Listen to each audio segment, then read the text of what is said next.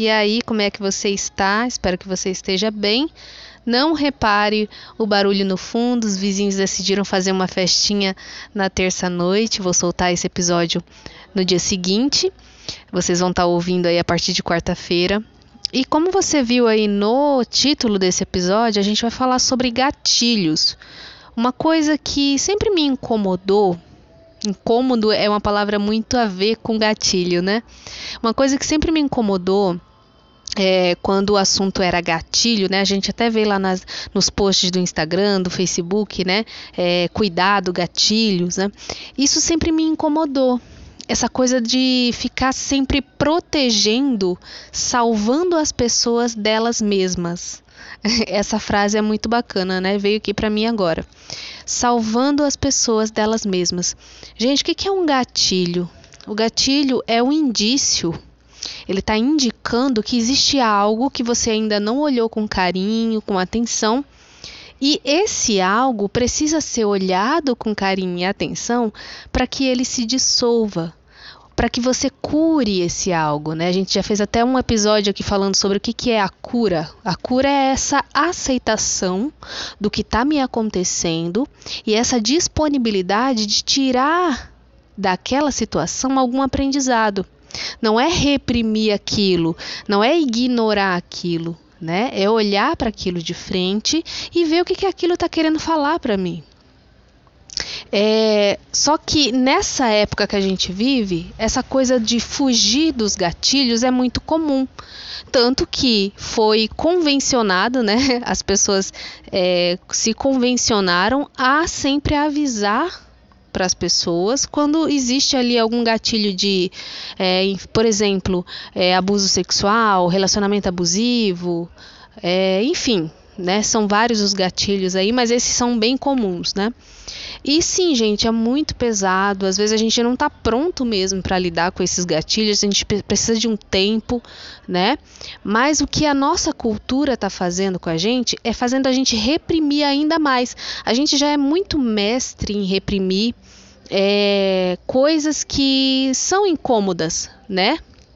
E com essa nova cultura de sempre avisar quando existe um gatilho ali, faz com que a gente não olhe para essas coisas que estão acontecendo no nosso interior e a gente está tentando se livrar dessa coisa sem ao menos olhar para ela, né?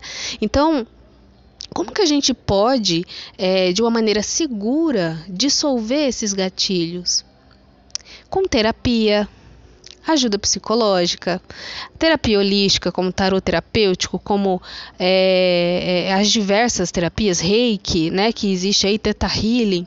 Então, são várias ferramentas que a gente tem ao nosso dispor para a gente conseguir olhar para essas situações que nos incomodam em algum nível de frente, né?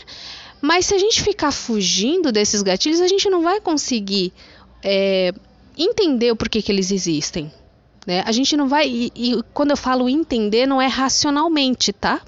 É você saber aceitar que aquilo está acontecendo com você e não ter um respaldo da sociedade, né, que está ali te apoiando, porque você não tem essa vontade de olhar para essa, essa situação que está te, te, acontecendo no interno, né? Então, uma maneira segura, como eu já vim falando aqui, a maneira segura de você olhar para esse gatilho é através de uma terapia, seja ela qual for, aquela que você se identifica. Né, que você tenha uma continuidade, autoconhecimento, autocuidado, que não é skincare somente, né? Mas é esse cuidado com as suas emoções, esse cuidado com seu mundo interior. Fugir desses gatilhos não vai te trazer nenhuma cura não é isso que se fala muito hoje em dia sobre curas? Né? Não, a gente precisa se curar. Tem até uma, uma música que fala: é, Eu quero me curar de mim. Tem muito a ver com isso. O que você pensa que você é está fazendo com que você ainda conviva com, esse, com esses gatilhos. E o que você pensa que você é está fazendo com que você fuja deles.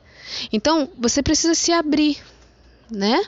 É, não é obrigado, você não precisa lidar com seus gatilhos se você não quiser. Mas se você realmente quer uma cura, Não fuja desses gatilhos.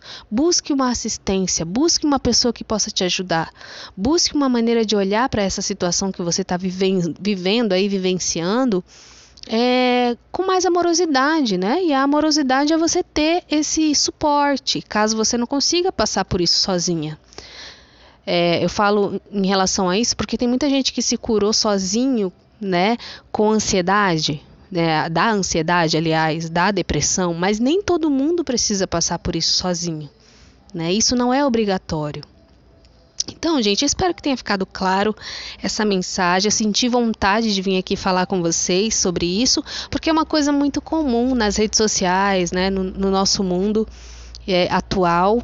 E, e, quando a gente não olha para os nossos gatilhos, para os nossos incômodos emocionais, quando a gente sequer nem percebe que está sendo gatilhado, porque pode ser muito sutil, né, às vezes.